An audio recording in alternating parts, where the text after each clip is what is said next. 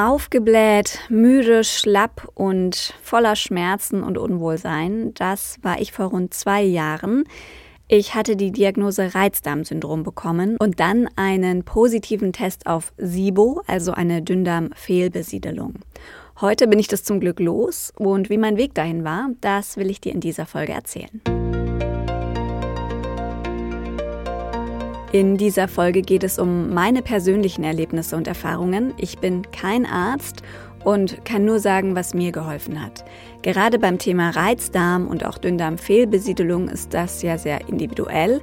Also besprich dich ähm, mit deinem Arzt oder Heilpraktiker, wenn du Dinge, die ich hier erwähne, ausprobieren möchtest. Quellen sind in den Show Notes verlinkt. Hallo, Du bist in Folge 3 meiner persönlichen Geschichte gelandet. Falls du Folge 1 und 2 noch nicht gehört hast, wäre mein Tipp jetzt erstmal, hör dir die mal an. Für die ganz Eiligen die sehr kurze Zusammenfassung. Nach einer Lebensmittelvergiftung 2017 habe ich verschiedene Symptome entwickelt. Um nur ein paar zu nennen, Blähbauch, Verstopfung, Durchfall, Müdigkeit und Gelenkschmerzen. Eine Gastroenterologin hat mir nach einer Magen- und einer Darmspiegelung einen Reizmagen und Darm diagnostiziert. Und weil ich mich damit nicht so richtig zufrieden geben wollte, dass ich einfach für immer mit diesen Symptomen leben muss, habe ich mich auf die Suche nach Ursachen und Lösungen gemacht und die für mich auch gefunden. Ich bin online auf das Krankheitsbild der Dünndarmfehlbesiedelung, auf Englisch Small Intestinal Bacterial Overgrowth oder kurz SIBO gestoßen und ich habe daraufhin zwei verschiedene Antibiotika genommen um diese Bakterien im Dünndarm loszuwerden. Das war erfolgreich, zumindest erstmal, aber die Beschwerden sind dann wieder zurückgekommen.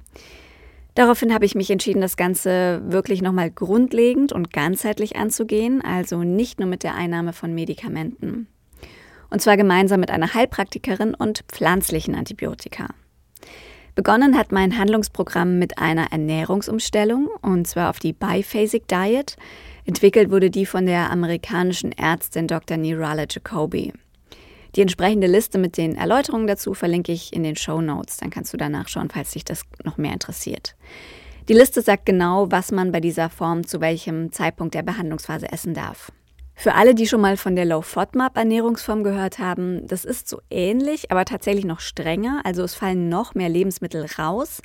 Das Ganze ist in zwei Phasen gegliedert, darum heißt die Ernährungsform Biphasic Diet. In der ersten Phase isst man keine Lebensmittel, die viel fermentierbare Stärke enthalten. Beziehungsweise nimmt die nur minimal dazu, wenn jemand das braucht, weil er zum Beispiel untergewichtig ist. In dieser Phase geht es darum, den Magen-Darm-Trakt zu regenerieren und die Zahl der Bakterien im Dünndarm schon mal etwas zu reduzieren, damit die Reaktion, wenn man dann die pflanzlichen Antibiotika nimmt, nicht so massiv ist. Also mit denen steigt man erst später ein. In dieser ersten Phase werden die Symptome bei den meisten Menschen schon ein ganzes Stück besser. Die Behandlung ist auch so angelegt, dass ähm, nicht alle gleich lang in dieser allerersten sehr restriktiven Phase sind. Also wer sehr schnell Verbesserungen bemerkt, kann dann in Absprache mit seinem Heilpraktiker oder Arzt auch schon früher als die angegebenen vier bis sechs Wochen in die nächste Phase gehen, sagt ähm, Dr. Nirala Jacobi. In der zweiten Phase begleitet die Ernährung dann die Behandlung mit den pflanzlichen Antibiotika. In dieser Zeit kommt wieder etwas Stärke in den Ernährungsplan, die die Bakterien etwas anfüttern soll, damit die pflanzlichen Antibiotika sie besser angreifen können. Bei mir war es so, nach der Umstellung auf die Biphasic Diet kam bei mir erstmal der Atemtest als zweiter Schritt. Dazu, wann man den am besten macht, also vor der Ernährungsanpassung oder danach, beziehungsweise währenddessen, ähm, gibt es unterschiedliche Meinungen. Die amerikanische Ärztin Dr. Alison Siebecker empfiehlt zum Beispiel, ihn besser vorher zu machen, weil durch die angepasste Ernährung die Zahl der Bakterien ja bereits reduziert sein kann und man dann nicht genau weiß, von wo man quasi startet. Sie sagt aber auch, dass es jetzt nicht grundlegend falsch ist oder ein Problem ist, wenn man äh, den Test erst macht, wenn man mit der Ernährungsumstellung schon begonnen hat. Bei mir war es dann auf jeden Fall so, dass ich den Test erst einige Tage, nachdem ich schon in der Biphasic Diet war, gemacht habe. Meine Heilpraktikerin hat mir das freigestellt, wann ich den genau mache. Und ich wollte einfach direkt mit der Ernährungsanpassung anfangen und eben nicht erst warten, bis der Test bei mir angekommen ist. Ich habe dann den Laktulose-Test, also mit Laktulose als Testflüssigkeit auf Methan und Wasserstoff gemacht. Das ist ein Atemtest, bei dem man die entsprechende Flüssigkeit einnimmt und dann immer mit gewissen Zeitabständen in mehrere Röhrchen pustet und die werden letztlich im Labor dann ähm, ausgewertet und untersucht auf die Konzentration der entsprechenden Gase. Diese Atemtests kann man mittlerweile bei verschiedenen Anbietern online bestellen und dann eben einfach zu Hause durchführen. Das kostet rund 130 Euro. Ich musste dann, nachdem ich meine Röhrchen abgeschickt hatte, einige Tage warten, bis das Ergebnis kam. Aber tatsächlich, ich wurde auf beides positiv getestet. Sowohl Wasserstoff als auch Methanwerte waren erhöht.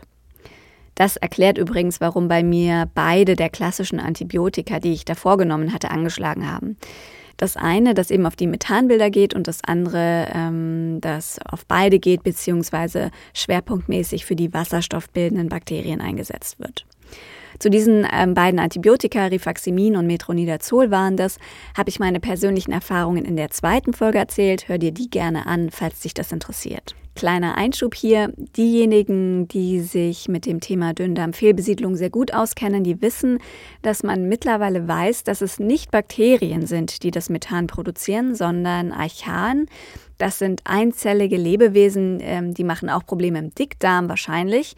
Hier ist also der Begriff Dünndarmfehlbesiedelung oder auch Small Intestinal Bacterial Overgrowth, also SIBO, nicht so ganz richtig.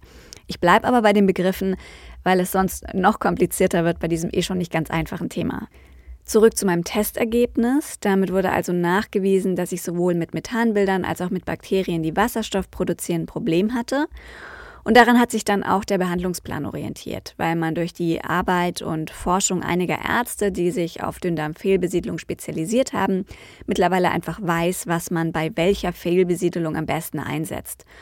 Und ich hatte es in der letzten Folge schon mal erwähnt. Die Arbeit von Dr. Siebecker und mindestens eine Studie zeigen, dass die pflanzlichen Antibiotika genauso effektiv sind wie die klassischen. Die Studie, die ich dazu kenne, die verlinke ich dir auch in den Show Notes. Bevor es bei mir aber mit den pflanzlichen Antibiotika losging, habe ich angefangen, pflanzliche Mittel zu nehmen, die erstmal ja mein System stärken sollten, genau wie die Ernährungsumstellung, die das ja auch tut, indem man eben alles weglässt, was auch Entzündungen im Körper fördern oder begünstigen kann. Weil, das darf man nicht vergessen, auch wenn wir da mit pflanzlichen Antibiotika bzw. pflanzlichen Produkten ähm, arbeiten oder gearbeitet haben, um die Bakterien aus dem Dünndarm loszuwerden, die sind schon sehr, sehr potente Dinger und man darf das nicht unterschätzen, dass das für den Körper einfach eine große Belastung ist, das ganze Prozedere. Um den Körper da ein bisschen darauf vorzubereiten, habe ich eben neben der Biphasic Diet Nahrungsergänzungsmittel wie Ashwagandha, das die Nebennieren unterstützen soll, oder auch Artischockenpräparate, um die Leber zu entlasten, genommen. Das habe ich rund eine Woche gemacht und dann kamen eben die pflanzlichen Antibiotika dazu. Klassischerweise empfehlen Experten wie Dr. Siebecker bei einem positiven Test auf Wasserstoff Berberin, Oregano und Neem. Es gibt aber weitere pflanzliche Mittel, die genauso funktionieren können und auch Kombipräparate. Bei positivem Test auf Methan kommt dann ihrer Auskunft nach noch Allicin dazu. Das ist ein Wirkstoff aus Knoblauch. Das ist jetzt aber, wie gesagt, nicht der einzige Weg. Gegebenenfalls muss man da auch ein bisschen rumprobieren, sagt Dr. Siebecker, weil eben nicht jeder auch alles verträgt oder auf alles gleich anspricht. Anders als bei der Behandlung mit den klassischen Antibiotika, wie wir das kennen, dauert die Behandlung mit den pflanzlichen Produkten etwas länger, also nicht 14 Tage, sondern vier Wochen doppelt so lang. Also du merkst schon, das Ganze ist ein etwas längeres Prozedere, wenn man mit ja, vier bis sechs Wochen Biphasic Diet rechnet, bevor man dann eben mit vier Wochen pflanzlichen Antibiotika anfängt. Und danach geht es eben auch nicht wieder sofort los wie früher. Also man muss dann auch langsam wieder aufbauen und langsam Lebensmittel wieder einführen zum Beispiel. Zurück zu meinem persönlichen Protokoll. Neben den genannten Dingen kamen dann noch ein paar andere dazu. Ich habe wirklich versucht, den ganzen Körper zu ja, stabilisieren und wieder ins Lot zu bringen.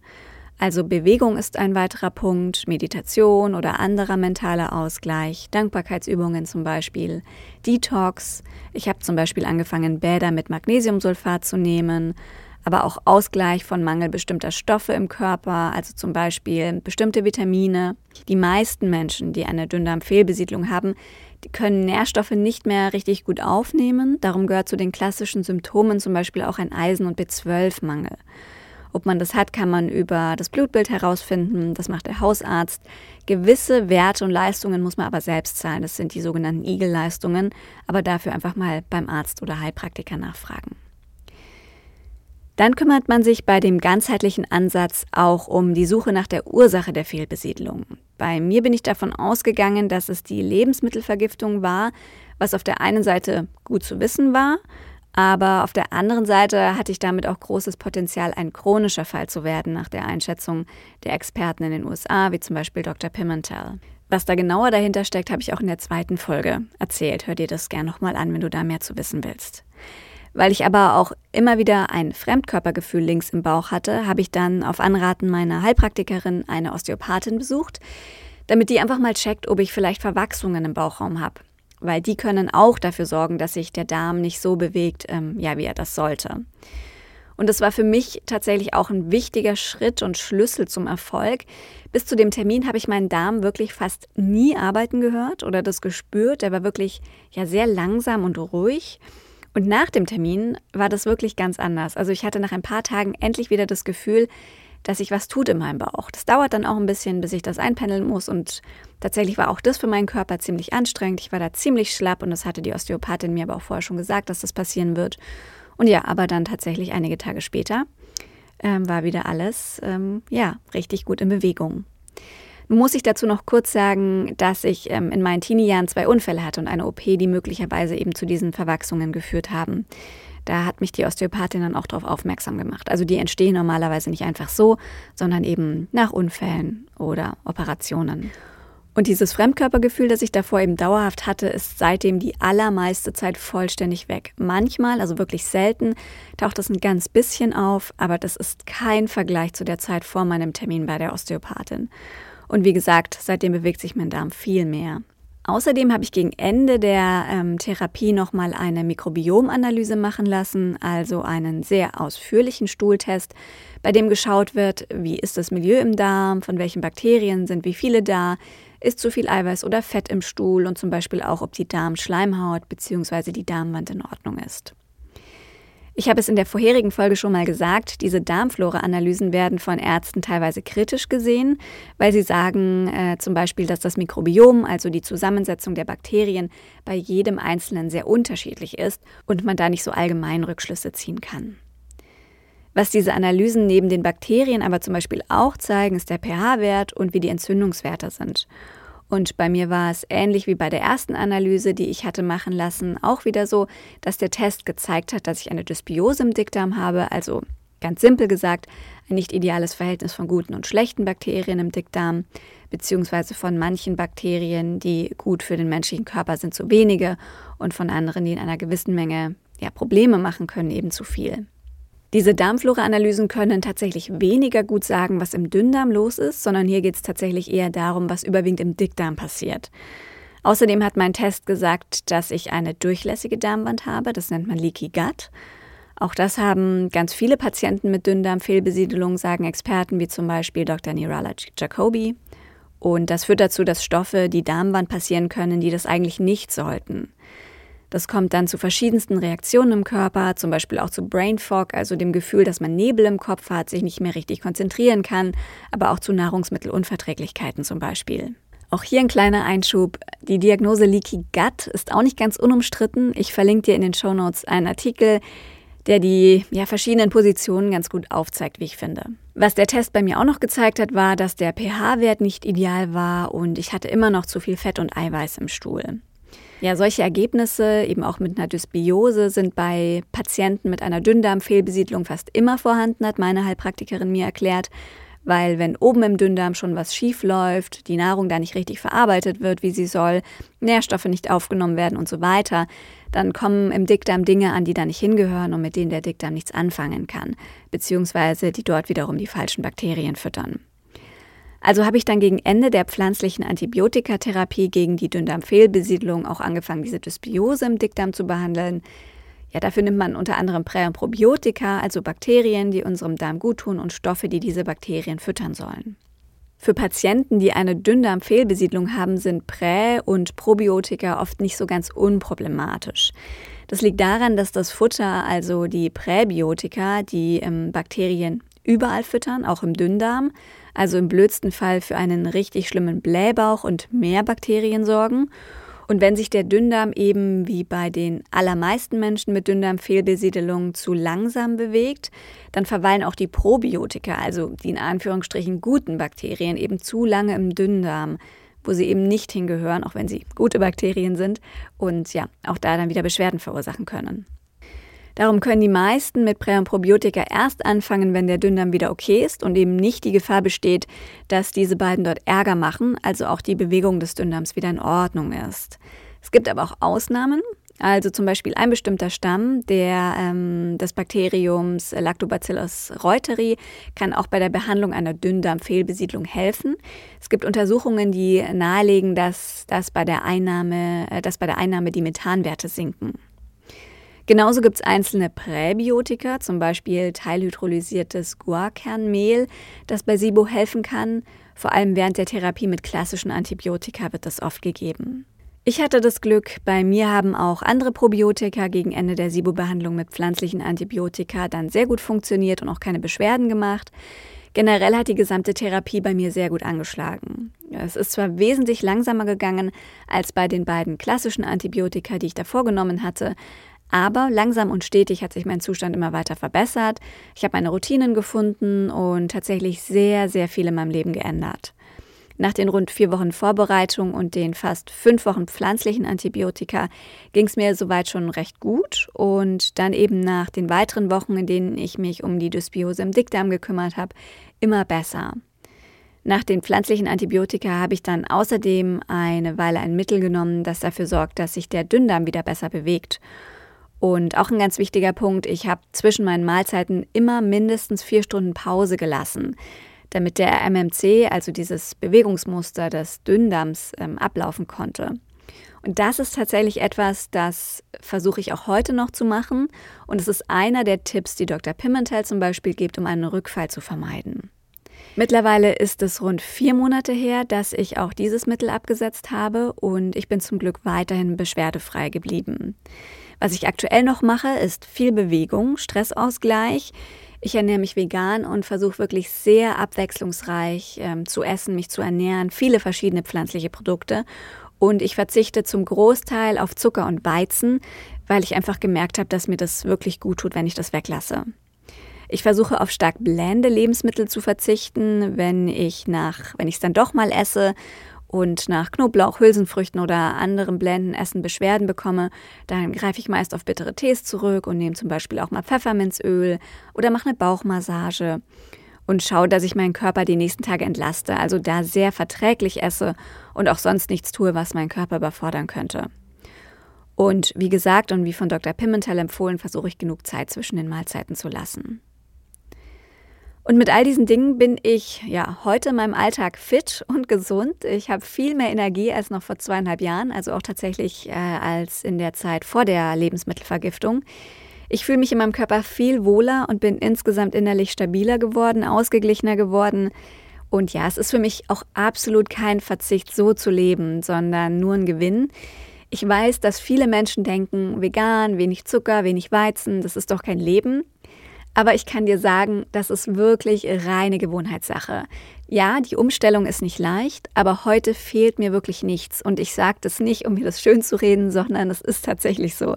Es gibt mittlerweile Süßigkeiten, die auf diese Dinge verzichten. Es gibt so viel tolles Obst und es gibt auch für Weizen so viel tollen Ersatz. Wir brauchen das tatsächlich einfach nicht. Ja, trotz alledem und obwohl es mir aktuell so gut geht, weiß ich aber auch, dass es Menschen gibt, die nach einigen Monaten einen Rückfall bekommen. Und klar, das kann mir auch passieren. Was mich bei diesem Gedanken aber wirklich absolut beruhigt, ist, dass ich wohl nie wieder an diesen Punkt komme, an dem es mir so wahnsinnig schlecht ging. Erstens, weil ich die Symptome jetzt kenne und dann auch erkenne, wenn sie auftreten, also schon viel früher eingreifen könnte. Und zweitens, ja, weil ich eben weiß, wie ich dann eingreife, also woran es liegt und was ich dagegen tun kann. So, warum habe ich dir das jetzt alles erzählt? Weil es dir vielleicht den ein oder anderen Denkanstoß gibt oder das ein oder andere Aha-Erlebnis. Mir ging es so mit einigen amerikanischen Podcasts während der Zeit, in der es mir so schlecht ging. Dr. Siebecker und Dr. Pimentel gehen davon aus, dass rund 60 bis 70 Prozent der Reizdarmpatienten eine Dünndarmfehlbesiedlung haben. Andere Experten sprechen sogar von 70 bis 80 Prozent.